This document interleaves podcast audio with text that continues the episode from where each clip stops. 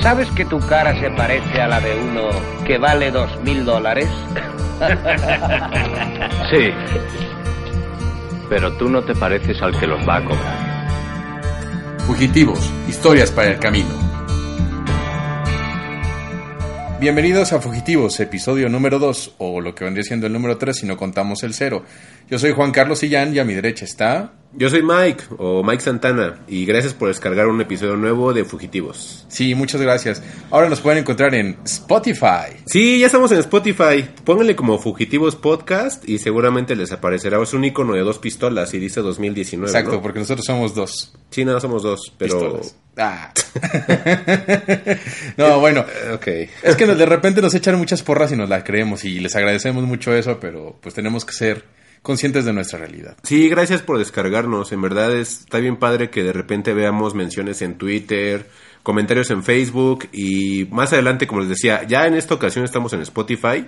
Búsquenos así como Fugitivos Podcast. Estamos en iBox, en Spreaker, en SoundCloud, en Prácticamente en todos lados, pero donde más fácil nos pueden encontrar, pues Spotify. En Spotify, en Spotify está bien sencillo.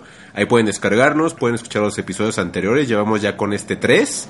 Y pues también eh, próximamente vamos a ver si tenemos la opción de también subirlo a iTunes para que tengan como más, Sí. más opciones. Para que tengan fugitivos por todos lados. Cosa muy contradictoria, ¿no? Porque un fugitivo no quiere que lo encuentren. A nosotros sí encuéntranos, Pero por sí, favor. a nosotros sí. Y también síganos en Twitter, es arroba fugitivosmx y el personal, ¿cuál es el tuyo, Menona? Es arroba Menona y Y el el- de Mike Santana es Mike-Santana. ¿Lo Ajá. dije bien? Sí, es arroba Mike Menona y arroba Mike-Santana.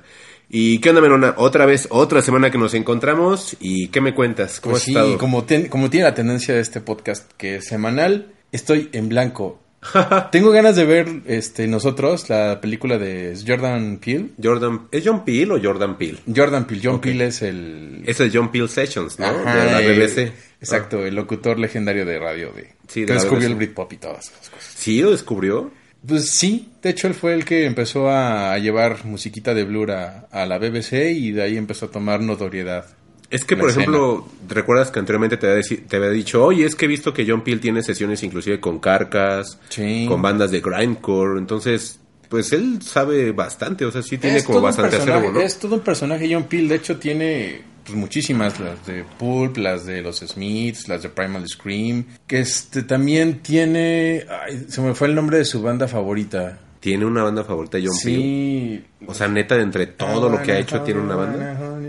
Ese- Teenage Kick se llama la can- su canción favorita, pero se fue el nombre de la banda. No, no me suena. Igual si la encontramos, la ponemos en algún podcast más adelante, pero no, no me suena. Y, me- y tengo ganas de escuchar esa de Carcas que dices, ¿eh? Sí, tiene una sesión de Carcas y él inclusive ha dicho que es la mejor banda británica que ha escuchado en su vida y es una banda de grindcore, o sea, Carcas es... Después se convirtió en una banda de death metal muy influenciada para... Perdón, muy influenciable para futuras generaciones. Ajá. Pero sí, Carcas empezó como una banda de grindcore. Pues sí, este, The Undertones. Sí, no, no me iba a acordar. Ah, ok. Los he oído hablar, pero no, no nunca he escuchado. Tienen música muy bonita, es, es como popcito punk. Bueno, es que en Ah. realidad es punk, pero Sí. muy melódico. Muy ¿Como los. Buzzcocks? No, más bonito. ¿Como Jam? Ándale, como que tirándole la onda Es que es de, onda, ¿no? pero, Ajá. pero mejor. Yo creo que más puliditos. Si no mal recuerdo eran de Irlanda. estos Pero son setenteros, ochenteros, ¿qué son? Setenteros. Ah, Esta pues canción que- es del 78. Pues Entonces, que mucho pong era así, ¿no? Como que en ese entonces el pong era de ese estilo. O sea, muy a los Buzzcocks, muy a Jam, este... O en el gabacho con Fear y todo ese rollo. Sí, ¿no? pero esto es más amable. Yo creo que sí. Es, es totalmente opuesto. Es que sí es como una banda pop en, una, Mm. en un momento punk y tocaban muy rápido. Entonces, ¿Como Television? no, es que Television es otro pedo. Mm. Television es como art punk. Sí, nos empezamos a, a, a clavar en, En muchas- en subgéneros y sí, muchas mamadas y Subculturas. subculturas. Ajá. Sería Television art punk. Ah. Yo creo que este sería punk, punk, punk pop. Ajá, Si sí, es que ajá, es que te digo, a existir. o sea, esa palabra de punk pop sí es válida. Ajá. En el episodio anterior decíamos que happy punk no, o sea, a lo mejor si quieres denominar de alguna manera el punk más accesible puedes llamarle Punk alegre. Le, le, le. ¿Cómo lo llamarías? Punk pop, ya, porque es punk popular, o sea, por eso es punk pop, porque Sí. es punk popular. Sí, pero si escuchan los Undertones, no es una mala recomendación, es, es, una muy buena mm, banda que seleccionó John Peel y esa, es- esa- era su canción favorita, si no mal recuerdo. ¿Y por qué es que vienes en blanco? Ya aportaste algo con John Peel. Bueno, Sí, con Jordan Peele de la Jordan película de Peele. Oz. Que no has visto, No. quieres ver. Tengo ganas, tengo ¿Por qué? ganas. ¿Qué pasó? ¿Por qué La escuché en un podcast y tenía ahí como una buena mención de que era un thriller que quedaba, que quedaba mucho a deber. O sea, que tenía una muy buena idea y al final, bueno, y a la mitad de la película como que se le caía el teatrito. Pero en sí, la historia que trae de la... ¿Sabes de qué trata sin spoiler? Yo la quiero ver también, pero... pues, No, esa, esa la vamos a dejar en blanco para que la gente nos platique más. Sí. Porque si no me recuerdo, es un par de familias que se van de vacaciones y de repente empiezan a jugar como cosas macabras. Ajá. Y hasta ahí es lo, lo que me enteré. Pero sí tiene como que muy buena, muy buena idea, pero una, pero está mal ejecutada por lo que escuché. Yo lo que he como eh, conocido del director de Jordan Peele, que mm, a través de alguien llamado Alec Palma, o sígalo en Twitter como arroba Alec Palma, Ajá. es muy claro del cine y todo este rollo, entonces a veces lanza tweets con datos curiosos. Él decía que Jordan Peele tiene en mente sacar una trilogía de mm, Como películas como de terror, pero que enfocadas al racismo, ajá. Pues sí, como porque- Get Out, que Get Out es, o la, ¿cómo se llama? Chase Graft. Pero en, aquí cómo lo pusieron? No me acuerdo. Sal... Sáquense de aquí. No, no sé, es Get Out de Jordan Peele, pero es muy buena. Eh, no puedo platicar nada porque absolutamente, desde que la ves es un viaje toda la película. Sí. Creo que esa y Mandy de, de Ándale, Nicolas con esto la comparaban. híjole, Sí. Eh, eh, han sido películas que sí digo, wow, ¿no? O sea, sí han sido así un viajezote por la forma en la que te van Con construyendo las películas. y la nueva Suspiria, como que tenían ahí Sí. cierta conexión con la de Jordan, con la de Jordan La Peele. nueva Suspiria es buena. o sea, Es que el- creo que ya lo habíamos platicado alguna vez que la Sí. yo no la he visto y dices que la nueva Suspiria Es muy si buena. no se llamara Suspiria sería una muy buena. buena película, Sí, ¿no? el Porque problema la es gente que- se va con Darío Argento y el Giallo y, Sí, sí, sí, entonces... y es otra cosa. Ajá, es que ya Darío Argento pues ya tiene su lugar, ya tiene un género como tal, como dices, el guialo, el galio, que es como el, la onda del gore italiano, ya tiene un nombre, ya tiene un estatus, y pues sale el remake, le llamas igual Suspiria, eh, está muy complicado. Yo creo que, es que, es que es raro, porque la película es muy buena, muy, muy, muy, muy buena. Hay mucha gente que la odió, pero creo que la odian por la onda de que está... eh, De que- De está- que no es Suspiria la vieja. ¿no? Sí, de que tiene esa unión que es con Suspiria la vieja de los setentas, pero no, o sea, esta de verdad es muy, muy, muy, muy buena. Ok, pero a lo mejor, digamos, dices que vienes en blanco, pero pues algo que quieras agregar en el, Ah, en el ¿cómo es dijimos que, era? Small Talk, ¿o En cómo el era? Small Talk. el Small Talk. y este, pues que ando, ando viendo Umbrella Academy. Ajá. Es de Gerard Way, ¿verdad? My Chemical Sí, Romance. y Gabriel Va, son los creadores de Eres un imo de, de Closet Menona. My Chemical Romance no me desagradaba, ¿eh? Pero era como que lo, que lo más chafa de lo emo, ¿no? Eh, sí, Eh, bu- bueno, es que lo agarraron como estandarte, es de lo que decíamos en el Ajá, episodio anterior, que todos tienen un estandarte de cada género. Aquí la víctima fue My Chemical Romance, en su momento fue Nirvana, en su momento fue Pantera, cuando fue el auge del metal o Metallica, ¿no?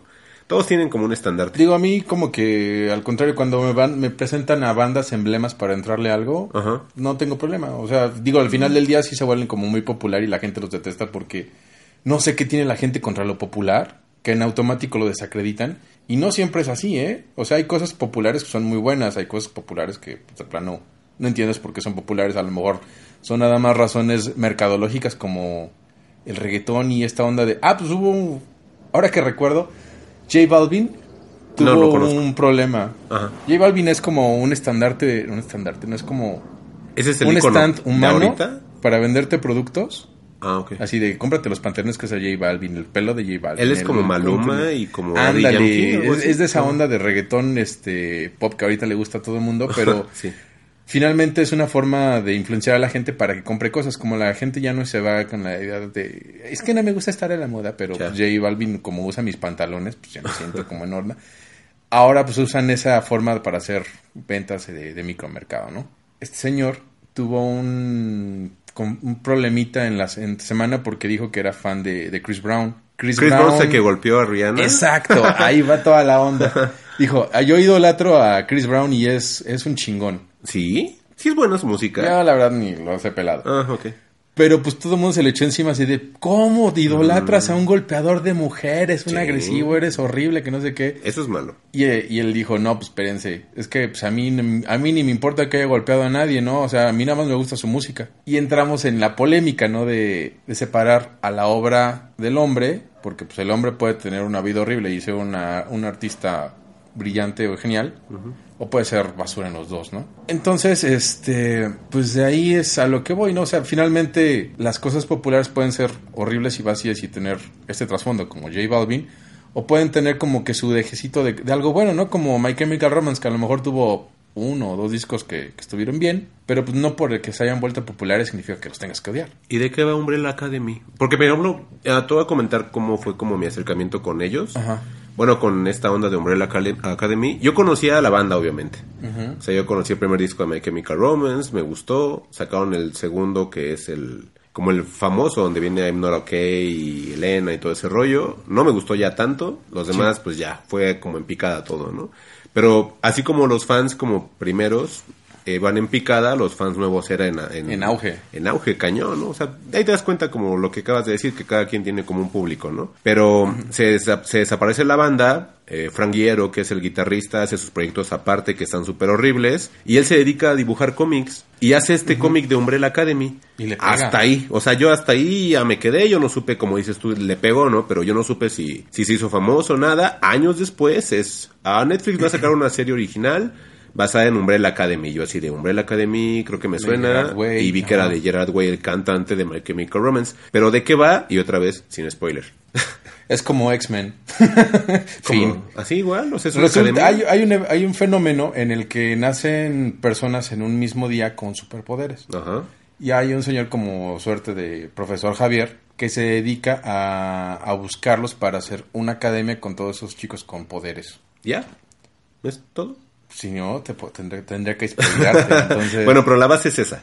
la base es esa. Y también como los X-Men todos son tristes y tienen sus vidas destruidas y todo Ajá, eso. es que como buen emo que es Gerard Way, Ah, o sea, ya te imaginarás que todo el mundo odiaba al... Le llaman papá, al profesor que... ok. o a la persona que los adopta, Mm. tiene una mamá robot, un sirviente que es un chimpancé este, humanizado porque tiene formas de poderse comunicar apropiadamente con los, con los humanos. Es, sí, es como un, un humano, pero en chimpancé, como con cerebro de, de humano, ¿no? Órale. Es el mayordomo chimpancé. O sea, súper cómica. Y cada uno tiene su superpoder, ¿no? Creo que el que más destaca es el que puede viajar en el tiempo. Y ya de ahí... ¿Como el de héroes? este, ya de ahí te puedes imaginar como para dónde va la historia. Mm, y por ejemplo, sé que actúa Ellen Page, ¿no?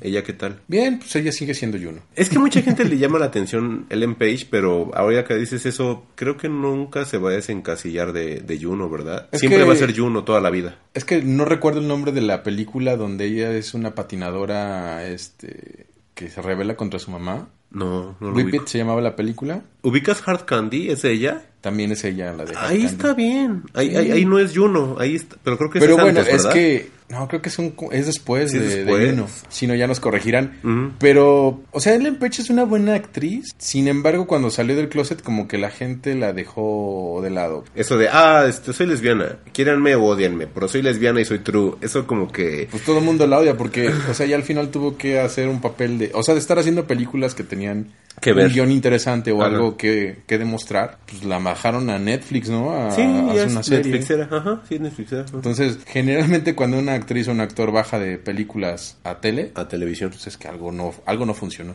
Mm, sí, puede ser. O le llegaron al precio. Pero en este caso yo creo que algo no funcionó porque ella perdió mucha popularidad a raíz de esos comentarios y de esas declaraciones. ¿Tú Sigo qué? leyendo todavía mi libro. Ah, ¿en qué va? Escrito en el agua. Tú puedes spoilearte el libro, eso. no- Ya está bueno. Ya, ya está bueno. Ya empieza como que a tener ¿Cómo se llama forma. el protagonista del libro? Este, es que son varios protagonistas. Es, se me ¿Cuántos figura, uy, como cinco.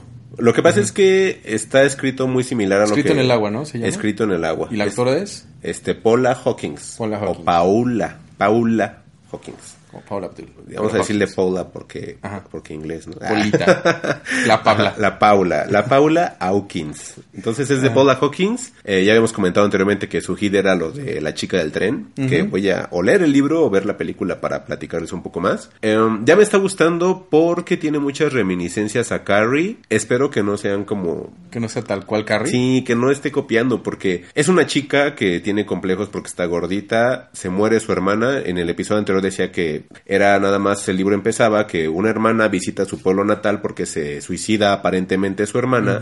La hermana que se suicida pues es la hermana como perfecta, guapa, popular del pueblo y ella es como la gordita, que nadie pela, insegura, que molestan inclusive. Ahí es donde tengo como esa onda de Carrie, les decía que pues ahorita estoy como muy emocionado con Carrie y trata mucho como del, del, de- del bullying que sufren igual las personas que no son agraciadas físicamente, te platican como el sentir del personaje. Y la manera en la que se ha escrito el libro está bien chido porque mm, no sé si el concepto de novela río, como lo que decía de Game of Thrones, sea algo aplicable a ciertas novelas o si es un término legal de decirlo en cuanto a literatura, pero aquí también igual cada episodio es el nombre de un personaje y te lo narran en primera persona de ese personaje de cómo va viviendo las cosas. Entonces lo hace Yo- muy personal. A lo mejor es influencia, ¿no? Y es Yo una... creo.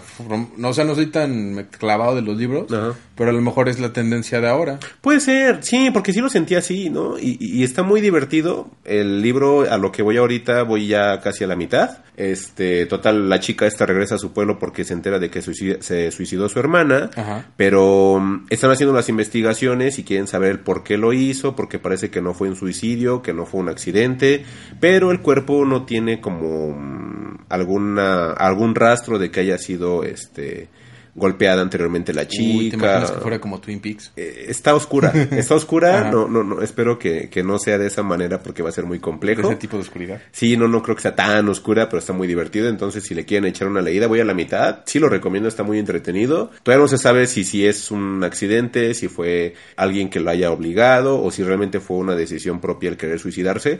Pero te habla mucho esa relación de hermanas, de que la hermana como popular hace menos a la, a la otra, que es la, la gordita, Ajá. y de cómo se siente ella. Todo es mucho como de sentimientos y de relaciones interpersonales, por decirlo de alguna manera. Entonces están muy bien construidos los personajes. Todos tienen un porqué y todos te narran el como el aporte que tienen a la historia.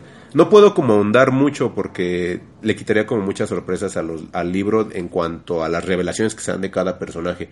Te das cuenta de que la chica, esta Paula Hawkins, la escritora, cada personaje lo tiene acorde a la función que van a llevar más adelante a la historia. Entonces, no puedo como hablar mucho de cada personaje. Ah, ya porque- se me ocurrió haría una novela Río. Eh, sí.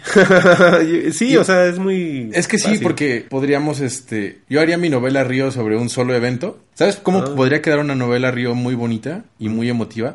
Si a alguien se le ocurriera hacerlo, pero sobre el sismo del, por Ajá. ejemplo, se derrumba un edificio y cómo todos empiezan a ayudar para Puede ser. sacar algo o cómo lo ves, este, la persona que está atrapada. De distintos puntos de vista. ¿no? Ajá, eh. Sí, sí puede ser. Sí, porque así es Game of Thrones. Ay, por, de nada, si se roban mi idea, de nada. se las regalo. Sí, era novela, Pero- ¿no? pero Creo sí. que hay una película del sismo de Kuno Becker, ¿no? No sé. Luego No, yo creo que sería como que todavía faltan unos años para poder hablar en Bien. cine de la, del sismo, porque en realidad sí sería como algo muy chacal ahorita aprovecharse. Güey, ese güey lo hizo. Hay una película del sismo de un tal Kuno Becker que es Exhalen Gould. Ajá. Y creo que hacía telenovelas. Sí, ese es, güey, como, es actor televisa. Pero él hizo una película del sismo, güey. Te lo juro que hizo una película. Voy a investigar bien el nombre y en el siguiente episodio les Yo digo. creo que por eso... Este, No la voy a ver porque la ¿no? neta me va a dar coraje, no la voy a ver. Y creo que fue muy criticada y creo que hasta él salió así como de... Muy mal parado. Pues si les parece, ¿no? Así nacos. ¿no? ya sabes, ¿no? El, Sí, la, no, es que pues hay que... la de privilegios, ¿no? No, o sea, yo- es que son temas que tienes que dejar reposar para que no ser de... No caer en el mal gusto. No, ajá, ajá. Yo creo que por eso lo, lo han de haber linchado, porque dices, "No Es que fue oportunista, ¿Cómo estás ¿no? lucrando con, Sí, con el dolor de las personas? Sí, no, no en lugar de retratarlo, que es una cosa muy diferente. Ajá, sí, no. Ah, y ya por último, para empezar ya con la carnita, estoy por terminar de ver Bojack Horseman. Híjole, creo que es de las Bojack. series más Tristes. Bueno, sí, sí tiene partes muy tristes, pero es como más reales que he visto de una persona, porque esto de que abarque un personaje que era famoso en los noventas y que de repente ves, no, noventas, Sí, es ochentas. ¿es ochentas? Bueno, en los ochentas, que es este Bojack Horseman. Bueno, a lo un- podemos decirle que son como... Es que sí ta- ochentas ¿no? tardíos, principios noventas, así, Ah, tipo. Full House, Ajá, porque es como muy de... mm, del negrito este que era acosador, ¿cómo se llama? Bill Cosby. Ajá, como, de hecho hasta su sutercito y la Sí. familia, o sea, de hecho es el mismo concepto de Bill Cosby, onda. ¿verdad? De que él... No, yo lo veo como Different Strokes. ¿Cómo se llamaba la danzaba el? Mm, Sí, sí, sí, hace cual. No, Pero no, no creo yo creo la- que es más de Bill Cosby. Bueno, es como una mezcla de todas esas, pero sí es como una sitcom con el tema familiar. Ajá. Pues, Y para la gente que, finales 80s, que ¿no? nos escuche y que a lo mejor no ubica esto, es también, bueno, pues Boya Horseman era un actor, tenía una serie en los ochentas, se termina todo ese rollo, se queda con su dinero y ahora es ver cómo es el personaje, pero ya después de que haya tenido como su auge de popularidad y el declive que tiene, Ajá. porque es alcohólico, tiene una onda con las drogas, tiene como un muy débil trato con las personas porque realmente él desde pequeño es- nunca supo Sí. cómo tratar con las personas, tanto gente de autoridad como Oye, gente hasta que a podría ser como un poquito también el retrato de Michael Jackson, ¿no? No, es que es de todo, o sea, Ajá, es, es que una mezcla, pero también Sí. como que podría tener un poquito de Michael Jackson que tenía una vida familiar horrible, que su papá lo maltrataba, que... Sí, porque aparte te narran todo, o sea, desde Sí. que él es niño, de su mamá cómo vivieron en la Segunda Guerra Mundial, entonces, no, está bien rara, o sea, está como muy real a pesar de que los personajes sean como animales humanoides y todos sean situaciones como absurdas, pero realmente la carnita de la, de la serie son situaciones personales que podrían ser reales. Entonces eso es lo que te hace como que seguir viéndole, viéndole, viéndola. Ya voy a, me faltan como tres capítulos de la última temporada para terminarla y pues es lo que estoy como por Sí, es que de, de Boya como que los tres personajes que ten- podrían tener como más profundidad sería su representante, A esta Princess Caroline. Princess Caroline, Ajá. Diane, su amiga. Princess Caroline es una gata humanoide, Ajá, es una gata representante que está pero genial. es bien clavada y La, la única Raro. como humana completa, no, son como varios humanos completos, ¿no? Pero hay dos humanos, ¿no? este No, Diane, tres. Ajá, Diane. Diane y Bojack serían como que yo siento que, que tienen un poquito de más profundidad. Mm. Sí. Los otros sí tienen problemas, pero como que son para hacerlos ver que, que están bien o que están mal, ¿no? Ah, Como me para gusta. Que los, para que los hagan avanzar. A mí me gusta el perrito, el Mr. Peanut Butter, porque es como un personaje que no existe. Ajá, es como el típico amigo idiota, ¿no? Que Pero- todo siempre está todo- siempre está de buenas. Es como la contracara de Bojack, ¿no? Ajá, pero se me hace como irreal, como Sí. si no existiera, como que está flotando durante No, toda la a, a mí me recuerda de esas personas que están ah, que todo el tiempo son alegres, que todo el tiempo son optimistas Pero no. y no les crees, ¿no? Así no. de Y aparte ellos parece que no están así. así como tú eres de una secta, ¿por qué estás todo el tiempo alegre? ¿Por qué sonríes todo el tiempo? ¿Qué- la vida es tan genial contigo? Sí, es raro. Eh, pero a mí me gusta como- eso. Me gusta que sea tan raro, porque él es el único que es como feliz, entre comillas, en la serie. Entonces me gusta. Voy a que, este, perdón, Mr. Peanut Butter es un perro, es como un labrador. Sí, es como un labrador. Ajá, Como pero- un golden retriever, ¿no? O un labrador. Bueno, No yo sé. pensaba que era un labrador. No sé, es un perro. Es un perro, un perro humanoide y ya eso es todo. ¿Y qué onda, Melona? ¿Qué vamos a hablar hoy? Pues bueno, hoy este nos este, rompimos el cochinito y Sí. mandamos al Mike al Domination. ¡Eh! y se fue, no dos días, un día, No, no, un pero revisando el, el line-up y el cartel, creo que se chido. fue al mejor día. Obvio. Que fue el segundo día donde se presentó Alice Cooper, Sí, eh, Lamb of God Lamb of God, y Apocalíptica. Apocalíptica. Pero no los E- vi. ese, era, ese era como, como te vendíamos el sábado, ¿no? Ajá, el sábado te lo vendían con esos tres. Era Alice Cooper, Lamb of God y Apocalíptica. Porque el viernes era de pues, Ay, ven a ver Theater. Slash, ven a ver a, A. Bizkit y a Kiss. Ajá, Kiss. Que Kiss estaba en su gira de despedida. Ajá, la última vez. Quizás valdría la pena, pero creo que es la mitad de Kiss, ¿no? Mm, sí, nada más es Paul y Ujú. Sí, porque guitarrista y baterista, pues obviamente no es Peter Chris ni es Ace Frehley, es nada más dos, es nada más Gene y nada más Paul. Entonces, ya a mí, el- ah, dentro de lo que escogiste, me llamaba así como Dead Kennedys, pero ya después de que me explicaste que oh, Yellow ya es así como un par, el parche del parche del parche del parche Ujú, para Dead Ahorita Kennedys, platicamos pues, de eso. eh, De hecho, si quieres, vamos ahí como que comentándote toda la experiencia y ahí si Ajá. tienes dudas, preguntas, lo vamos allá abarcando. Sí, entonces- es el episodio del Domination, día sábado. ¿5? No, 4 de mayo. 4 de mayo. Sábado 4 de mayo 2019, Domination en el Foro Sol de la Ciudad de mandamos México. la- el helicóptero para que recogiera a Mike Santana Obvio. en el helipuerto de Ciudad Universitaria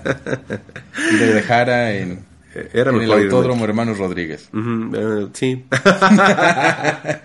Pero bueno, platicamos del Domination. Primero que nada, ¿qué onda con el Domination? Me platicabas antes de grabar que qué pasó con el Hell and Heaven. Exacto. ¿Qué pasó con Hell and Heaven? Híjole, Hell and Heaven ya no se hace, según hay rumores de que se hace el próximo año, pero Ajá. quién sabe quién lo va a tener, ¿por qué? Porque ¿Ya no va a ser de César? No, lo que pasa es que Hell and Heaven era parte de Life Talent, era la, la, la productora junto con Ocesa. No sé qué rollo tuvieron por ahí, se separaron, entonces Ocesa como que dijo, Pues me deja más dinero hacerlo yo sí, solo, ¿no? mejor lo hago yo solito, ya sé cómo está la onda, tengo experiencia en festivales de otro tipo, pues voy a hacer yo mi festival. Entonces lo que hace Ocesa es hacer esta mm, opción nueva del Domination, que es un formato similar, tres bandas de metal, tres bandas de hard rock, y haces tu festival. ¿Y Entonces- notaste que era temático el festival? No, Porque el tema el otro era como... eran los cuervos. Sí, ah, bueno, Así no como sé. de... Ya, estuve investigándole un poquito y cuando vi al, al representante de Ocesa, que no recuerdo su nombre, que estaba explicando cómo estaban haciendo el festival. ¿La imagen? Ajá, no, así en, to- en total de cómo estaban llevando Ah, los ok. talentos, bla, bla, bla. Ya sabes, el típico choro corporativo. Claro. Decía, el tema de ahora son los cuervos. Decía, ah.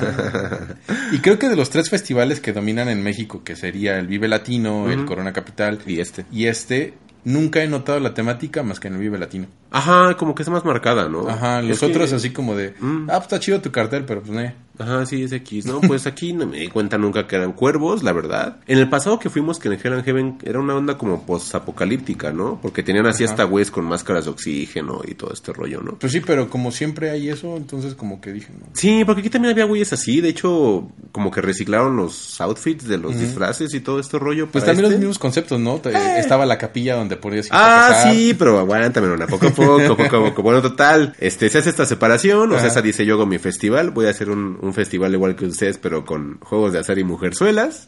Este, saca su onda del Domination, es la primera edición, se supone, te decía que hay un rumor de que a lo mejor hay un Hell and Heaven el próximo año, entonces, si es así, estaría bien padre, porque ya tendríamos en Monterrey el Metal Fest, tendríamos aquí dos, que sería el Hell and Heaven y sería el, el, este, el Domination, entonces estaría genial. Sí, ¿no, ¿no crees que sea uno por otro? Yo creo que... eh, No. Así por el- lo que le invierten. No, pero es como que se supone complicado. No, se supone que no sería con Ocesa. O sea, si es de Live Talent, serían una onda aparte. Ajá. Quizás tomen el, el foro Pegaso, se llama el de Toluca. Guácala, sí. No he ido, no fui al NotFest, entonces no puedo opinar si está bien o no. Es que últimamente pasan muchas cosas en ese centro dinámico Pegaso. Ahí fue lo de Massive Attack. Ahí fue donde Massive Attack, pero no me acuerdo, creo que fue en el ceremonia o un normal que se les cayeron las bocinas. Órale.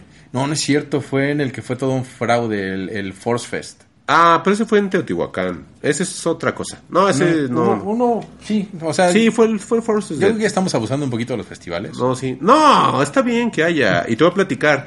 Aquí, por ejemplo, Ajá. ya había una diferencia en cuanto a organización del Hell and Heaven. Voy a hacer una comparación directa con Hell and Heaven, que es como que el festival más cercano que tengo de, de- de- de referencia, como les decía. Sí. De entrada, tú llegabas al festival y la gente era bien amable. Los policías te decían, buenas tardes, joven, eh, puede voltearse, por favor, voy a revisar que no tenga ningún Ah, o tipo sea, ya de... tiene otro protocolo más Sí, amistoso. eran bien amistosos, y entonces puede levantar por favor los brazos, joven, y va, levantaba los brazos, te revisaban y todo. Puede por favor voltearse las bolsas de su pantalón para ver si no tiene algo, ya te vas así revisando. Muchas gracias. Yo llevaba una mochila, llevaba la, la, este, una chamarra ligera, entonces pasamos a la parte de la mesa donde te revisan las mochilas y te revisan absolutamente todo y siempre muy respetuosos te decían, puede por favor abrir sus bolsas, puede por favor sacar todo lo de la mochila. O sea, eran muy, muy, muy amables. Terminas y te dicen, muchas gracias, que se divierta y, y- y cuídese mucho. Y yo así A de, lo mejor contrataron una nueva empresa de seguridad, ¿no? Y a lo mejor ya no son los lobos. No sé, pero estaba muy Y bien. están echando ganitas y eso está bueno. mucho. Y yo así de, güey, o sea, son bien amables. Ya vas caminando. Eh, me llamó la atención porque en los mapitas no encontré una persona que me diera mapas. De hecho, mucha gente te decía que lo recomendable es que bajaras el, el mapa de la. Pues está bien, ¿no? Porque es mucho papel tirado sí, a la basura. Sí, yo también dije, está bien. Había gente que sí escuché que decía, ah, ¿por qué no dan mapa? Si siempre dan mapa. Y yo así los coleccionaban. Sí, Ajá. puede ser, pero pues sí dije, güey, lo puedes descargar y la- lo, lo curioso es que con el momento de que descargué el mapita, eh, vi que había puntos que decían puntos de hidratación. Entonces, casi junto, vas entrando a la puerta 6 del, del Foro Sol, había unas como, como unas maquinitas, Sí. unos dispensadores como bebederos, pero como de los refrescos del, de- de- del Cars Jr. del McDonald's, que es un botoncito y te, te da el refresco. Ajá. Pero ahí tú puedes poner tu, tu botella, tu este, no, no botella, no, perdón, tu llevaras. vaso, lo que llevaras, y te daba agua. Ay, qué buena onda. Entonces, si tú no tomas, puedes estar tome y tome agua sin ningún problema. Sí, porque aparte el agua en los festivales es bien, Bien cara. cara, O sea, sí. la botella de 600 litros, 50 pesos. No, y ahí el agua era así de tú te formas y gratis, aunque te soy sincero. Yo creo que agua de la Estaban llave, pero- bien vacíos Mm. porque toda la gente iba a comprar cerveza. Entonces, este, pues sí estaba vacío. No, además que pues estábamos hablando de que a qué hora llegaste a las 2 de la tarde. No, antes de las dos de Yo la creo que tarde. estábamos a 30 grados y como Sí. está el sol. Fíjate que curioso porque tenía el, el clima me tocó muy bien, no hacía tanto calor, no estaba tan feo el clima. Total que voy avanzando, voy a la parte de la hidratación, como te decía, para ver cómo estaba el show. Pero también habían unos stands que te vendían una especie como de cantimplora de plástico. La cantimplora estaba cara, estaba en 80 pesos, era nada más una bolsita de plástico con un tapón. Este, con rosca, y pues ese esa cantimplora para que te fueras a los Muy puntos de hidratación. Ajá, para que fueras a los puntos de hidratación y pues ahí recogieras tu agua. Ajá. O lo que podías hacer, compras una cerveza y con tu mega vasote pues te vas. Oye, y este, ahora que sirviendo. no fue... ¿Otra vez fue Corona el patrocinador o Sí, pero padre. em, había variedad? Sí, mucho. O sea, estaba Corona, habían Victorias, había Guinness, había la- esta Órale. cerveza rara, la Cucapa. Este, y tenían otras dos que no recuerdo el nombre, pero ahora sí tenían bastante cerveza. Qué la bueno, cerveza. porque la Corona que venden ahí No, está el del Hell and Heaven pasado, ¿te acuerdas? Bien horrible. sí. Sí. no, ahora sí estaba bien. O sea, ahora de botellas. O sea, ya ni siquiera era una máquina ni barril, sino eran botellas. Entonces destapaban la botella y te servían la doble. La doble estaba en 115, o sea, dos victorias por 115. Y le entré en la onda de cashless. Habíamos platicado que era bien chafa eso de las, de las pulseritas. Pero no, estaba bien práctico. Nada más era que hicieras como tus cuentas. Sí. Le, le- le cargas el no saldo a tu pulserita, no se caía el sistema. Eh, todo el tiempo estuve en comunicación este, con el celular, nunca tuve problemas de red, o sea, sí hubo una mejora muy amplia. Los baños, había maquinitas con gel antibacterial, había jabón, había este como parte para que te pudieras lavar las manos. No manches, estaba, era así de, güey, ¿en qué momento me salí de México? Ajá, o sea, sí estaba bien interesante, ¿no? O sea, estaba muy bonito todo. O sea, Debe bonito es la también, palabra. o sea, de todos los festivales que he ido, creo que el promedio de edad más alto Es este. es este. O sea, que yo, Yo creo también mucho igual. señor quejándose de... Yo creo. ¿Por qué no hay jabón en el baño? No, aparte, mira, por ejemplo, a mí me costó porque lo compré ya el último día 1400. Había un Early Bird Access, que es como el precio más barato, que era creo que de 900 pesos por los dos días. El abono estaba creo que en 1800. O sea, también dices 1800 por dos días está muy bien. Pero sí, la gente sí era como gente ya más grande. No había tanto este chavito como a lo mejor en no. otros festivales. Yo me imagino que la media era de 25 para arriba. O sea, sí había Ay, gente no muy mientas, grande. yo creo que estamos hablando de adulto contemporáneo. El año pasado, yo, en, en lugar de ver más gente de en sus 20 vi a más señores 30. con sus hijos. Sí, sí había. Pero señores 50, Sí, 60. señores 50. De Y hecho- hijos 15, 20. Sí, sí había mucha gente grande. Total, ya entro súper maravillado, veo las instalaciones y todo. Digo, güey, está súper padre, ¿no? Ahora falta la prueba de fuego, el sonido. Siempre en los festivales tiene que haber un negrito en el arroz. Aquí comienza, eh, bueno, comencé el festival. Dije, yo llego desde temprano porque quiero ver a todas las bandas que pueda haber. Realmente, como decías hace un momento, el festival del sábado a mí se me hacía mucho más atractivo el cartel que el viernes. Entonces decidí eh, llegar desde temprano y empezamos con Dolores de Huevos. Dolores de Huevos es una banda que creo que es de las mejores bandas mexicanas, de verdad. Actualmente de la escena hardcore mexicano, punk o como lo quieran llamar. Es una banda creada por diferentes integrantes. Vocalista, por ejemplo, era bajista en Allison. Sí, ya sé que no es padre. El guitarrista era guitarrista en Austin TV. Ajá. Y los otros dos güeyes no recuerdo en qué bandas eran, pero es una mezcla de, de- de varios ¿A integrantes de quién le distintas vas más? bandas. ¿A, a Joliet que también estuvo o a Yo le subo el viernes. Dolores de Huevos? Dolores. Es que Joliet está muy bien, Mm. pero Dolores, esa experiencia que tienen de los chavos con otras bandas, que les da un plus todavía, porque aparte el chavo este como que está muy metido en la literatura, es muy como fan de Nietzsche y ese rollo, entonces durante su concierto mete como muchas palabras filosóficas y como que razones y, y análisis y reflexiones de las cosas que van pasando en la sociedad y en el mundo, o sea, eh, eh, yo podría decir que es de las bandas así como punk, Tenemos un Dave Mustaine, señores. Bien, no, porque Dave Mustaine ya es un, ay no, Dave Mustaine ya es un hippie raro y, y un hippie como, como es un señor, consumista. es un señor muy, muy marcado por la guerra, ¿no? Ah, pero no, ellos es así como una onda de sociedad y debemos de cuidarnos. Es una reflexión de la gente que, de capacidades diferentes, que te dice, güey, ellos día a día están luchando y tú tienes todo y eres un ahuevado y no haces nada por ti ni por tu sociedad. O sea, todo es muy reflexivo y la música es muy agresiva, teatral, o sea, está muy bien. O sea, tienen un performance ya muy de ellos. Entonces dije, güey, no puedo perderme dolores porque las veces que los he visto se me hacen muy buenos, tengo que verlos. Entonces, Esta, ¿cuál- qué está- ¿Cuántas veces has visto a Dolores? tres. ¿Con esta tres? Tres, con esta tres. Y esa es de las mejores. O sea, creo que las veces conforme los voy viendo me va gustando más. Y son sets muy, muy ligeros de... Ojalá que 20 en minutos próximos años ya les toque como que un horario un poco más... No lo creo. Por la forma que tocan, eh, no lo veo para mucho público. Más adecuado, ¿no? Pa- más para, para llegar a más público. Pero ve, eh, eh, había mucha gente. O y sea, eso- está padre abrir un, un festival, pero Sí. también es literal que tocas ya con te 100 den- personas, ¿no? Claro. Sí, había 10,000. poquita gente, pero fíjate que había mucha gente que me, me, me di cuenta que nunca los había visto. Y, y el set que ellos tenían contagió mucho a la gente a pesar de que no entendían muy bien como su onda. Ajá. Pero estaba toda la gente ahí bien metida. Yo fui con Jules, otra vez saludos a Jules, que no El es amigo fantasma Jules. y, y él sí lo ha visto creo que más veces a, a- a Dolores de Huevos, pero mm, sí, sí es algo muy, muy recomendable su set. Cuando los vean que toquen en el Alicia o, algún forito o en... Luego tocan en las pizzas del perro negro, entonces traten de verlos porque realmente es una alineación muy buena.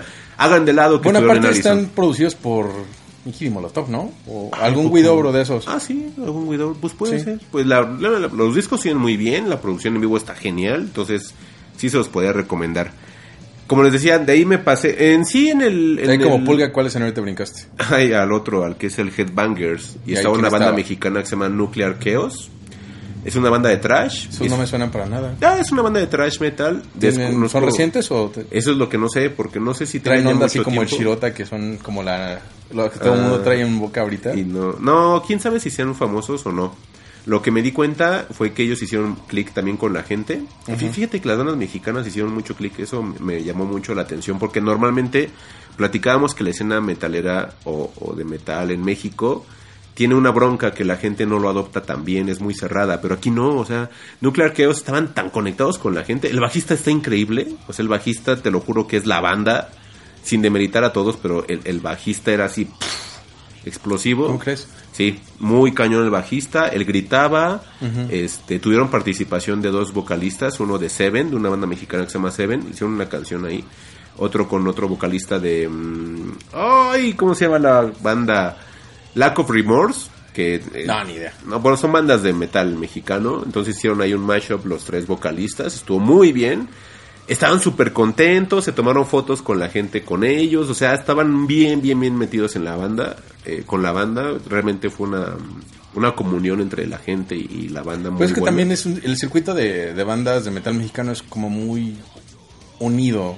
Más o menos. Bueno, ahora parece Mientras ser no que ya. seas Black Overdrive. Ah, bueno, sí. Híjole, es que gente Black mamadora Overdrive. como esas. Sí. Pero he notado que de repente tienden a, a, a- como que a correr junta, ¿no? Como Sí. que siempre presentarse las mismas en el mismo lugar. Esas son pocas bandas, puede ser. Pues o pocas que bandas que un tengan el highlight o el reflector. Pero ellas, créeme, estaban bien agradecidos, estaban súper contentos y sí se sentía como la buena vibra, ¿no? De ahí me pasé a ver a un solista que se llama Amigo de Devil. Yo no lo conocía. Jules ya tenía como ahí un, este, como un background. Ajá. Es un güey que es como folk con canciones como depresivas. Había una canción que el coro se la pasaba diciendo ojalá que tu esposo se muera. Cálmate, Elliot Smith metalero. Ajá, o sea, era muy raro. Era como un folk. Un güey nada más con una guitarra acústica. Tocó como seis canciones. sí. Bien, sus coros bien. Las letras están como curiositas.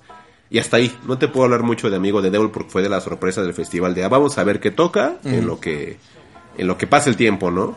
Entonces toca Amigo de Devil y ya fue cuando este hacíamos tiempo porque realmente yo quería ver a otra banda mexicana que se llama Muluk Pax.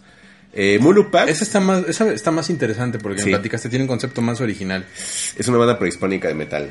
Entonces, en los ¿Es instrumentos... náhuatl o qué? ¿Quién sabe? Pero, bueno, eh, cuando los fui a ver no Ajá. tenían ninguna mm, letra como en algún dialecto, pero Ujú. están maquillados como con ondas de códices, como calaveritas. Es que si no eso. me recuerdo son chiapanecos, ¿no? ¿A poco? No, no sé dónde sean. Nada más sé que es Había metal. escuchado de una banda maya ¿Sí? de metal o de Oaxaca, pero Ah, voy a investigar un poco hay más. que investigarlo un poco Sí. más porque sí tiene una onda interesante porque es una fusión de culturas al final del día. ujú.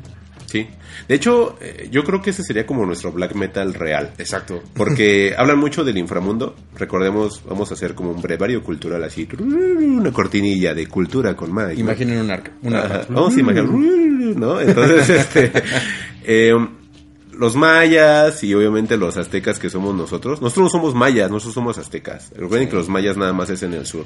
Y en el norte no había ni madres, entonces no O sea, cuando vean, vean a alguien como Armando Manzanero, piensen, él es maya. Él es maya y nosotros somos aztecas. Entonces, ese imperio azteca tenía un- un- una onda bien clavada con, con el inframundo.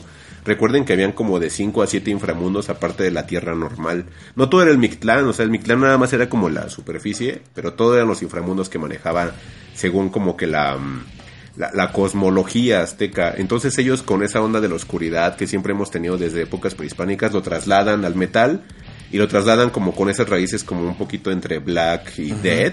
Entonces es muy brutal, pero ¿qué es lo curioso de ellos? Aparte de que se pintan, este tienen como es que no sé el nombre de los instrumentos pero es como una especie como de Son palitos. prehispánicos. sí son como unos palitos que estaba una chica súper metida la chica tocando esta cosa que era ¿Como una un- marimba?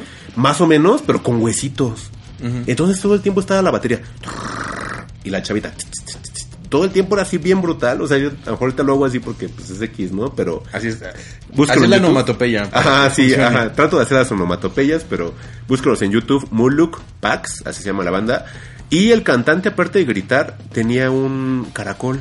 Ajá. Entonces en ciertas canciones se ponía a soplar en el caracol. Y hacía su llamado a los cuatro vientos. Estaba bien cabrón, y lo, porque todos salían danzantes. Entonces ya era así todo así de, ¡oh! ¿no? Y así sentías que te ibas así al infierno, pero, Pero pero, prehispánico, ¿no? Así al que te toca dijiste, no, ya valió madre. Si ahorita me atropelló un micro, ya valí, ¿no? o sea, Ah, estaba muy bien, ¿no? O sea, estaba Ajá. genial. O sea, realmente era así de, wow. Yo a Moloch Pax los vi hace 10 años, yo creo que era cuando apenas empezaban. Y era así de, ah, pues órale, fin, ¿no? Pero hoy fue así de, puf, sí fue así. Ya- No, ajá, exactamente. Ya han de haber dado la vuelta al mundo. porque sí, seguramente, ¿eh? Muchas cosas aquí como que no atraen, Ajá. pero pues, finalmente en Europa el metal... Sí, no, y si llevas ese concepto prehispánico, Ajá. ya me imagino. O sea, la cabeza. Sí, y, y realmente estaban bien, bien, bien, bien acoplados. Tenían como unos coros por ahí atrás, ¿no? O sea, estaba bien increíble. Entonces, Muluk Pax es como de mis bandas favoritas de lo que llevamos ahorita en el análisis del, del, del Domination. Total, que de ahí este, nos fuimos a comer, porque ya era como mitad de día. Y fuimos a comer y estuvimos ahí platicando con varias personas. Nos tocó con, en compartir mesa con un señor. ¿Recuerdas que en el Hell and Heaven fuimos a una parte en la cual están como los, Sí, los food trucks, ¿no? Food trucks este, gourmet, según. la comida. Pues como tú el año pasado te moriste en la comida, pues mejor preferimos no gastar tanto en comida y mejor gastar un poquito más en cerveza por el calor. Compramos unas pizzas súper horribles, Ajá. no lo volvemos a hacer. A mí no me gustaron, la verdad, pero nada más era como para comerte algo, porque en la mañana decidí comerme unos tacos de barbacoa para estar como bien, como sin con más proteína. Claro, para estar sin, como- sin como hambre. casi como semi-vegano. Ajá, eh, más o menos. la barbacoa también es vegana. sí, claro. El chiste es que yo había comprado como mis tacos en la mañana para no tener tanta hambre y nada más era como para, para el Inter, ¿no? Este, compramos la pizza, nos encontramos a un señor, tenía como cincuenta y tantos, Porque ese es el target. ajá, y llevaba una niña. Ajá. Y nos comentaron que ellos habían ido los dos días, o sea, ellos venían de Kiss. Entonces, Estaban súper alucinados. con Sí, estaban súper alucinados con Kiss. Nos estuvieron platicando cómo fue el show del viernes. Dice que fue muy divertido, que Kiss fue, estuvo espectacular, salvo un inconveniente que tuvieron en el cual este Paul Stanley desde el escenario quería pasar en medio a través de una tirolesa Ujú. y que la tirolesa se atascó. Oh. Entonces tuvieron que moverlo y que pues no fue tan padre. Bueno, Pero- que también hace poquito, creo que a él fue, ¿no? Que se le quemó el peluquín. Ah, sí, hay un video que se le, que se le y quema el él no, cabello. ni se inmuta, él sigue tocando Sigue y tocando. esperando que alguien llegue y lo apague. Y eso fue así como de wow. Sí, no, pues que traen un cayote. Pero sí, se, me estaban platicando esas personas Y que sí, sí estaban muy buenos. Sí, sí, por super en la cabeza como para no haber sentido eso. Sí, y pues ya estuvo como padre. Ajá. Terminamos de comer, regresamos otra vez a los escenarios. Como nota, en todo el festival me la pasé en dos escenarios que estaban prácticamente juntos, que es el Evolution y el Headbangers. Ahí me la pasé todo el festival, que eran las bandas que me interesaban, que eran como las más brutales, por decir de alguna manera, y que casi no vienen a México. Entonces Ajá. era aprovechar el, el- el día, ¿no? Fuimos a ver una banda que se llama So This Is Suffering, que es mexicana. Es una banda X, no, no quiero como hablar más de ellos. Es una banda X, perdón, espero no faltar el respeto a los integrantes de la banda. Pero es una banda de metalcore, como más como cholito, muchos breakdowns, que es así, eh, no sé, hasta ahí. O sea, es una banda normal, no, no puedo como... No abarcamos más. No, no, no, para nada. De ahí nos pasamos a Onert. Onert es una banda americana, puff. No, ya un Onert... poco vieja, ¿no? ¿Puede ser un sí, clásico? eh, no tanto, porque es como de finales de los noventas. Sí, ya creo que ya son. Es como los principios del metalcore. Como de. e- En ese entonces me acuerdo cuando era chaval. Estaba Nerd, estaba Darkest Tower, estaba Shadows Fall, Lamb of God, que también tocó. Este, Black Dahlia Murder, que también tocó. O sea, hoy era un buen día porque era un día como de, de cuando yo era joven y tenía cabello, y el pelo rubio y ojos azules. Y, y después la realidad. y después la realidad, ¿no? Pero entonces era como esos pilares de metalcore. Ya los habíamos visto antes en el extinto Hard Rock Live, hace pf, añísimos. Pero creo que me gustaron más hoy. Como Ya más maduros, Sí, más- no, está cañón. Eh, los- Concentrados. sí, los empezamos a ver y vimos dos canciones, como On Earth y Black Dahlia Murder, que nunca los había visto, se empalmaban en horarios. Ajá. Empezaba primero On Earth y dijimos, pues vamos a ver dos canciones y nos pasamos a Black Dahlia Murder. Vimos dos canciones y enseguida ¡puf! toda la gente así se unió bien cañón y corrimos a, a Black Dahlia Murder. Vimos una canción, pero Black, Da- Black Dahlia Murder no hacía clic con la gente. Ajá. Entonces le dije a Yul, ¿sabes qué? Regresemos otra vez a On Earth. Porque On Earth está bien cañón. Y ahí vamos otra vez de regreso corriendo On Earth. Entonces prácticamente nada más vimos una canción de Black Dahlia Murder y todo lo vimos de On Earth. Pero On Earth está, está increíble. Pues ya, ya consolidado. Sí, no, no, On Earth es... Si alguna vez llega a venir On Earth a México, solos, vayan. Porque es así... Es una experiencia, es como de lo que tú puedes ver o recordar de lo que era el metalcore. Y es que eso sería del 2000. difícil, ¿no? Porque, o sea, una banda de metal que venga a presentarse a un foro en México y solitos, ya no lo, ya No. no lo he notado. No, ya no. Creo que antes, si, si bien nos iba, se iba en el circo volador. Ajá, y todavía hay muchas bandas Quizás ahorita el que está acá, el de... antes El Indie Rocks. Al, al antes de los hermanos Atay de... Ah, la carpa. La carpa, Ah, sí pues, tocó ¿no? Venom, sí. Pero en el Indie Rocks han estado tocando varias bandas de metal como de post-punk y han estado haciendo con muchas Ok, pero bueno, termina On Earth. Ah, termino Nerd, este, genial. Y vamos corriendo este, a, a- a ver a Converge. Converge, que es una banda americana de noise. No es confundir con los zapatos. No, no, ese es. Converse. No, es Converse, otro es Converge. Converge, Ajá. convergencia. Como Converse, como Converse, pero con G. Converse. Así se. Es una banda como entre de emo, entre metalcore, entre grind, entre noise. Es muy saturado. Son canciones como de desamor y cosas así, pero gritando. El que sigue. Eh, sí, el audio mal. La verdad, el audio mal. Era tan apasionado que hasta el cantante lloró. Y sí te hacía sentir así como, ¡ay! ¿Su pasión? Sí, sí se sentía. Pero el audio no lo ayudaba. Mm. Entonces dije, nunca he visto a Converge. Vine a verlos a ellos. Pero en ese momento también se empalmaba otra banda que se llama Trice. Que es de post-hardcore. De inicios del post-hardcore. Yo estuve escuchando Trice en la semana y como que... Dijiste, Sí, yo creo que la de Converse porque ahí, ahí había una lista de Domination en Spotify que dijo, bueno, voy a... ah, sí me platicaste que hicieron una playlist, ¿no? Y esas me las saltaba, pero las de Trice como que... Pues esas, a ver. Esas se me hacían curiositas. Ajá, sí está bien Trice, a mí Trice me gustaba mucho. Trice. Entonces como se, mm, se juntaban los dos escenarios, pues vimos la mitad de, de, de Converge, tocó cinco rolas y igual, ¿sabes qué? Vamos a ver a Trice, Trice nunca ha venido, nunca los he visto y mínimo quiero ver unas cuantas canciones. Cuando llegamos a Trice, estaban tocando puras canciones clásicas. Entonces fue así de ¡wow! Así, ¿no? Porque ahora su onda de Trice Y era la primera vez que vinieron a México. Sí, Ah, bueno, que yo sepa, sí. Entonces, toda la, la- la parte cuando llegamos eran puras canciones clásicas. Y yo así de, wow, ¿no? Y toda la gente así súper conectada. Y era así como si tuviera otra vez 19 años, ¿no? Así, ¡oh, por Dios! ¿no? Estuvo súper chido. Este, lástima de Converge, que el sonido no estuvo muy bien. Afortunadamente estuvimos a 10 metros del escenario, entonces, aunque no se escuchara bien, lo, lo, lo, lo percibíamos bien en cuanto a sus, su, su, su set. Y ya. Iba empezando a cambiar el día para convertirse en eh, noche. Ya sabes dónde se, ya, ya es donde la carnita Aquí es donde empieza valió a madre. surgir, ¿no? Sí, no, no, Aquí no. ya se aparece Satán con su... Pero cañón, ¿Tridente? no, sí, o sea, ¿Su una banda noruega de black metal llamada Llamada. Satyricon, Uh, Black Real. Yo, yo a Satyricon los conocí por un amigo que estaba muy clavado en el black, que Ajá. decía, esa es la última banda que queda de true Norwegian black metal. Así, dice, esa es la, así, la real. Y yo, ay, ¿a poco? Decía que el cantante era High Priest, que es como cardenal de la iglesia satánica de, Ant- de Anton Sandor Lavey, que es el creador de la iglesia satánica en California. Entonces este güey es este High Priest de la iglesia satánica.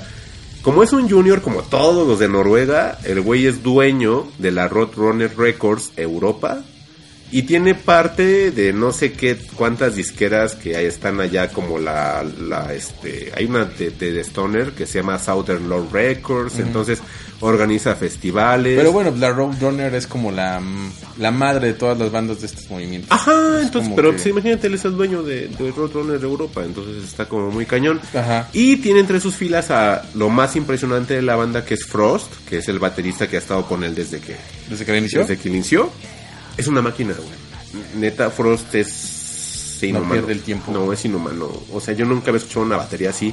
Sentías así que te pegaba el pecho constantemente con la batería. O sea, muy cerca de las bocinas. no, o sea, había un momento que yo le decía a, a Jules y a la gente así de, no manchen, ¿qué onda? ¿Por qué se siente así? O sea, se sentía así, cómo te vibraba todo el cuerpo de que está así. La batería con todo lo que daba, la guitarra estaba así increíble, los gritos. Tenía atrás una pintura que era así como de un caos. no me- de hecho, Jules me dijo el nombre de, de- de la, ¿De la pintura. pintura? No, estaba todo así bien increíble. Fue el cambio de día a noche. Tan increíble estuvo que no sé cómo quedaron los horarios que hizo Encore. O sea, se iban a ir y regresaron y tocaron todavía tres rolas más. O sea, la gente estaba así súper cañona. Y el güey bien emocionado, Satir, que es el cantante, dice.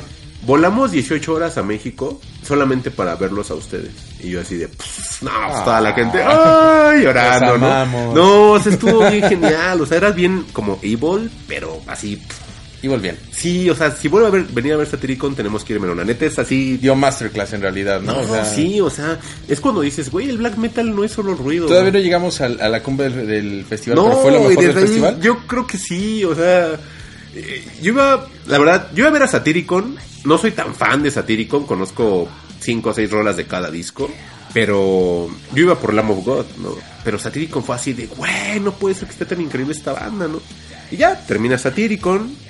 Antes de que empezara Lamb of God, corrí a ver a Dead Kennedys mínimo para escuchar algunas canciones clásicas de lo que decíamos de Dead Kennedys. De lo que este, queda, ¿no? De lo que queda de Dead Kennedys, porque el cantante dejó de estar con ellos. Bueno, Ya es que también es el problema de las bandas que ya tengan más de 30 años, 40 años. O sea, al final no todos siguen el mismo ritmo. No, no, no, no.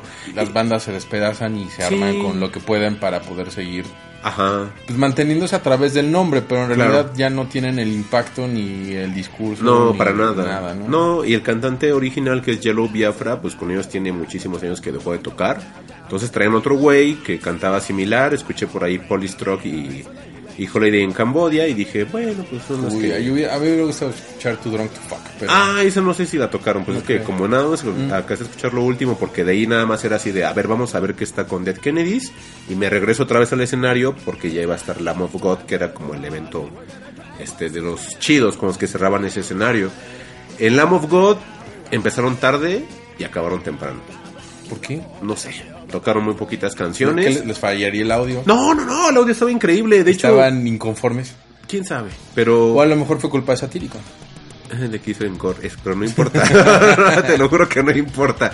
Nunca he visto Lamb of God tampoco. Eh, Ha venido muchas veces Lamb of God, pero me gustó muchísimo. Randy Blight, que es el cantante, yo lo quería ver porque hubo una situación rara con Randy Blight en Europa. Creo fue un festival y sin querer mató a un aficionado. Porque Sin querer, como tuvo un accidente. Sí, lo que pasa es que en ese escenario era igual un festival. Estaba toda la gente haciendo el pit y dando vueltas y todo ese rollo. Sea, hay gente que se subía al escenario. Pues ese güey se subía un güey reiterativamente y pues lo empujó normal como cuando empujas a un güey del escenario. Pero yo creo que estaba súper drogado y bien borracho y cuando lo empuja cae mal y cae de cabeza y se muere. Y lo meten a la cárcel por homicidio este Homicidio involuntario. involuntario, lo meten a la cárcel. pero por lo mismo salió un poco más se rápido, ¿no? deprimió, sí, pero lo metieron en la cárcel entonces. Entonces, este, pues pasa todo eso, anuncian que viene el Lamb of God al Nomination y dije, pues tengo que verlo. O sea, quién sabe si vuelvan a venir, pero pues tengo que verlo. Están increíbles todos. Chris Adler, que es el baterista, está impecable, no al nivel de Frost, porque Frost es Dios de la batería metalera. Sí, no, yo nunca había escuchado un baterista así en mi vida. Y dije, no, eso está, ya no hay para arriba, ¿no? Ya es de Frost para abajo. Está muy bien. El setlist estuvo bien, por ahí me quedó a deber Black Label, que es como que la canción que enloquece a toda la gente, no la tocó. Y yo creo que es por esta experiencia por la cual a lo mejor ciertas canciones ya no las toca. Sí, a lo mejor ya no quiero que la gente se, se ponga tan eufórica. estado, ¿no? Sí, yo también creo que es eso. Mucha gente dice que ya no, que porque les aburre, pero Black Label era un referente de la banda, es con la canción con la que los conocí, es su primer sencillo de, de- de- de- como tal de la banda de Lamb of God, antes de hacer el cambio, porque antes se llamaban Born the Priest. Se separan algunos integrantes y la mitad forma Lamb of God con otras personas. Pero ese era como su, su, su estandarte en ese entonces. Entonces quiero pensar también que, que, que va por ahí. y de ahí te fuiste a ver Apocalíptica. de ahí, no, qué hueva. Con todo respeto a la gente que le gusta Apocalíptica, pero qué hueva.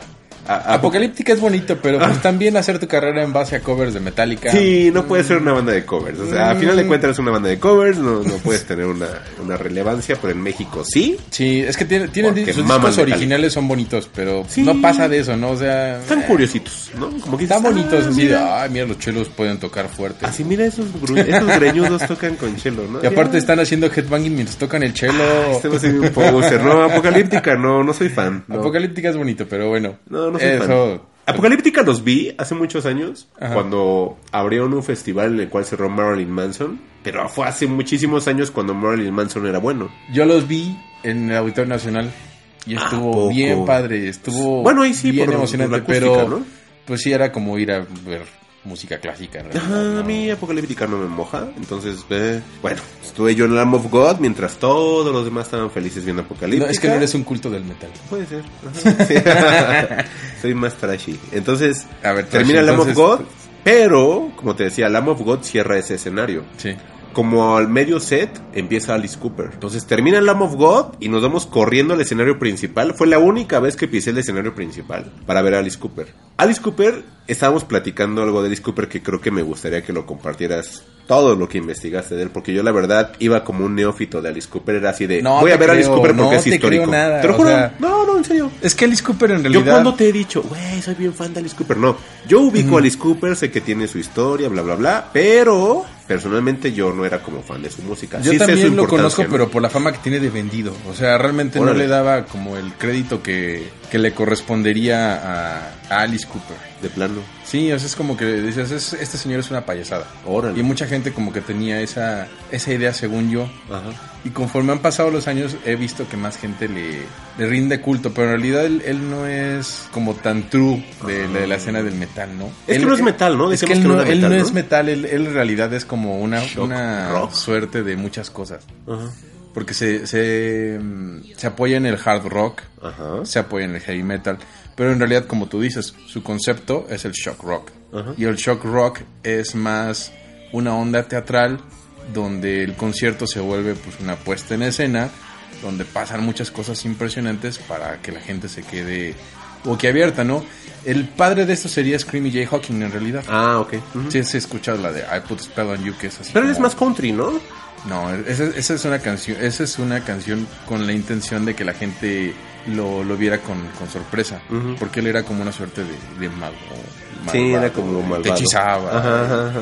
Y bueno, de ahí, de ahí Como Gypsy, ¿no? Como gitano, ¿no? Ándale, como Ajá. que de ahí toma la idea Alice Ah. Cooper y hace su De banda. Scream Jen Hawkins. Sí, Ah, sí, porque en realidad el, el que nace en Detroit, Como Kiss me decías, como ¿no? Kiss, es hijo de un es- Pastor. Es un pastor de la iglesia de Jesucristo. Ajá. Tu tío también, o sea que en realidad este muchacho iba para cura. Y por lo mismo de, yo creo que su conocimiento de, de toda la Biblia y de cómo funciona Jesús y demás, él lo, lo invierte Sí. y hace su banda. Él en realidad es un dramaturgo, ni siquiera es músico. Sí. Él estudió teatro. Ondas histriónicas. Exactamente, entonces él se muda de, de Detroit a Arizona y, y escucha, se va a, hacer actuación. Bien, tal cual, Exacto. actor. Incluso a los, 16, a los 16 años tenía su primer banda 16 años. pero una banda de mímica de los Beatles. O sea, eh, eh, se ponían en el, en el escenario a disque tocar los instrumentos de los Beatles. Haciendo O sea, covers ni de los tocaban. Beatles. O sea, no, no tocaban, nada más estaban ahí moviendo la boca de. "I wanna- Pero no. Ah, qué. Así como que tocaban la guitarra y demás. Hay una banda que hace eso, Ujú. pero con chelos de Metallica.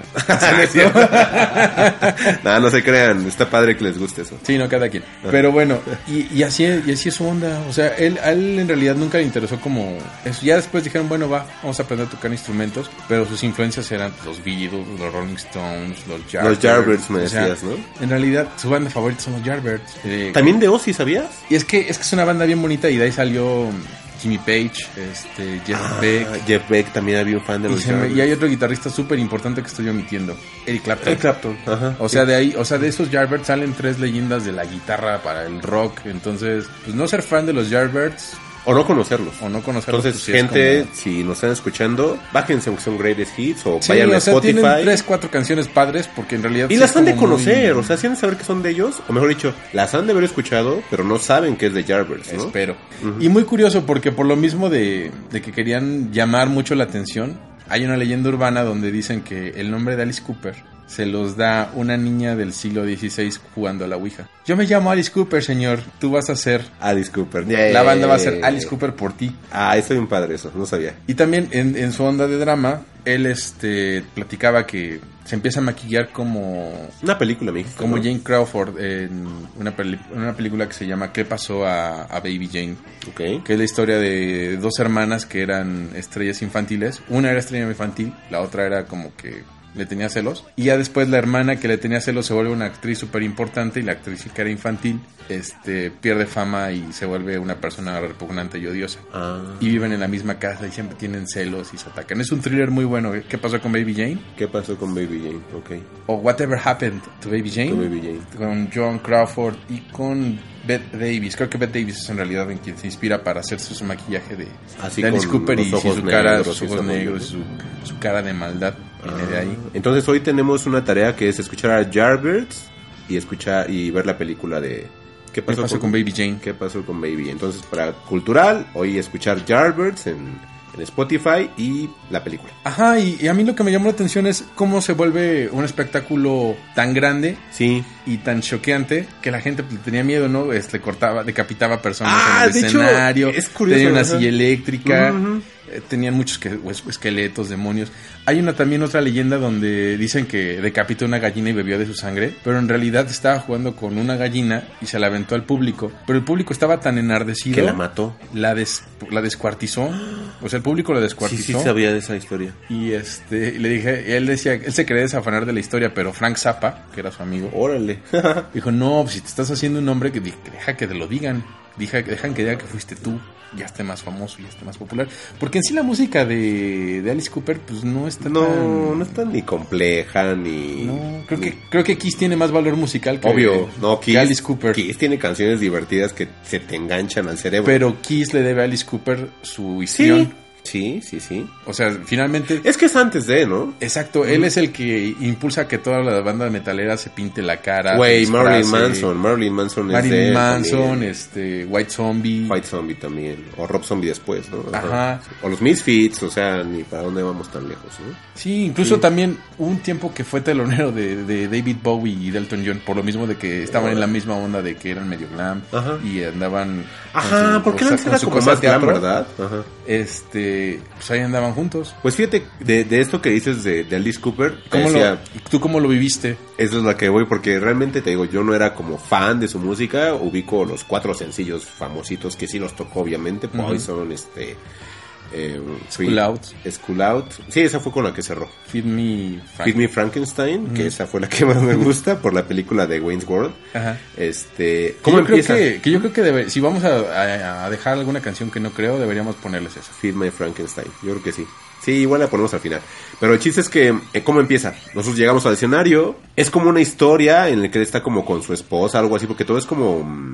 ¿Cómo se llaman los güeyes estos, los payasitos? Mímica. Todo es como mímica Ajá, de lo que está sucediendo. Era mimo. mimo de los Beatles. Ah, es cierto, cierto, cierto. Entonces hacen como actos de mímica en todo el concierto y el primero es que vive con su esposa, tiene problemas, Que se real. enojan, ajá, se enojan y él acuchilla a su esposa. Llega la policía por él, pero está como loco, está en una cárcel. En otra canción está este con una camisa de fuerza, en otra canción lo quieren este matar, no lo matan, pero al final lo decapitan en pues, la guillotina. Entonces le cortan la cabeza. Oye, y, mata- y guillotina bebés, porque también eso es parte del espectáculo. O Sí. era parte del espectáculo, que tiene esos bebés de plástico y lo- los decapitaban. Ah, pues ahí le cortaron la cabeza a él. Entonces Ajá. pasa como un acto de magia y sale un- el verdugo, pero el verdugo era él. Entonces todo es como muy así de, órale, ¿no? O sea, cada canción era un evento de los que estuve platicando. O sea, primera canción está con su esposa. Segunda canción, pelea con su esposa. Tercera canción, acuchilla y mata a la esposa. La otra canción lo persigue la policía. Pero está bien cagado porque va como corriendo en el escenario y se ve que le avienta la luz la policía. O sea, está como muy... Lo tiene muy medido todo. Cuando lo meten a la cárcel, ponen ciertas luces cuando está con la, con la chaqueta de fuerza. Ajá. Entonces está como bien la escena de la, de, de la guillotina, o sea, todo, ¿no? Y al final termina con Skulls Out cuando termina como toda esa obra de, Porque teatro, Out ¿no? es su más grande éxito en realidad. Sí, yo creo y que eso es es el- cua- y cuando estuvo de gira en Reino Unido en los 70, había una señora que decía, ya sabes, la de no escuchen a Alice Cooper porque es del demonio, no escuchen a Alice Ah, Cooper es del demonio. bonito. Y esa historia, y esa señora le hizo tanta publicidad que la canción se volvió número uno. Y, muy cabrón después le mandó flores así de gracias por la publicidad. no, de Sí. hecho, cuando tocó Skulls Out, Ajá. Hubo un momento en el cual a la mitad, como digo que la canción le espera, empezó a alargar. School Out es la canción más ñoña que te puedas Sí, imaginar. ay, o pues sea, sí, la así letra es así de, ay, vamos a liberarnos de la escuela. Ay, sí, es una tontería. No más reglas. Pues si quieres. No más libros. Ajá, sí, O está muy ñoña. Si la quieres hacer todavía más ñoña, la hizo mezcla con Another Brick on the Wall. Pues sí, porque igual par de traumados, Roger Waters y él Sí. tienen la misma onda de vamos a hacer el show más grande. Entonces, más en una parte de. Skulls Out, como dos minutos, cantó Another Brick on the Wall con el mismo ritmo de Skulls Out. Que te voy a ser sincero, o sea, yo cuando conocí a Alice Cooper, me lo encontré en un MP3 de esos que venden en la calle. ¿De qué discografía o algo así? Ajá, pero me vendieron como una discografía de Pink Floyd. Y yo mucho tiempo creía que esa canción, Schools Out, era de Pink Floyd y no era de Alice Cooper. Porque, Porque venía dentro ahí. de esa discografía. Estaba mal, e- mal etiquetada. Yo creo que le pasó lo mismo al güey que lo hizo. Que dijo, ah, es que estas van juntas. porque The Wolves, claro, y Schools Out sí tiene sentido. pero ya después cuando las empezaba a escuchar decía, no, pero es que esto no se escucha, esto no, escucha, escucha, como David Gilmour o como Roger Waters. No, No, no está esto virtuoso. es- Esto es diferente. Ajá.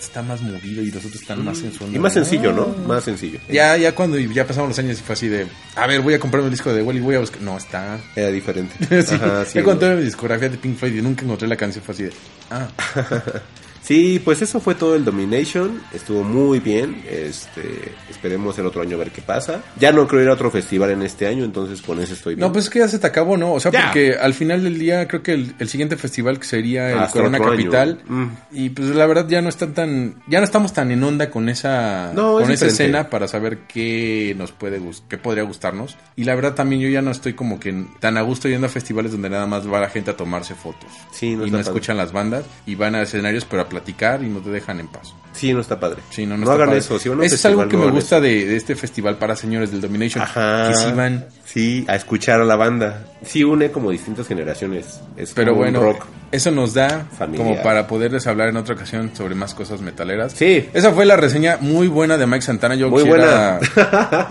quisiera aplaudirle, pero se escucharía muy mal en la grabación. Ustedes Horrible. mándenles felicitaciones y comentarios Sí. porque en realidad creo que su, su crónica del festival del sábado lo hizo bastante bien. Está muy, Y completa. muy nutrida y tiene mucha carnita y mucho que aprenderle. Entonces, esto fue el episodio número Dos. De- Fugitivos. que nos pueden encontrar en Arroba Fugitivos MX en Twitter. Y el Twitter personal del Menona es... May Menona. Y el mío es Mike-Santana. Buenas noches. A todos, bye. Y no va a sonar la música para mí.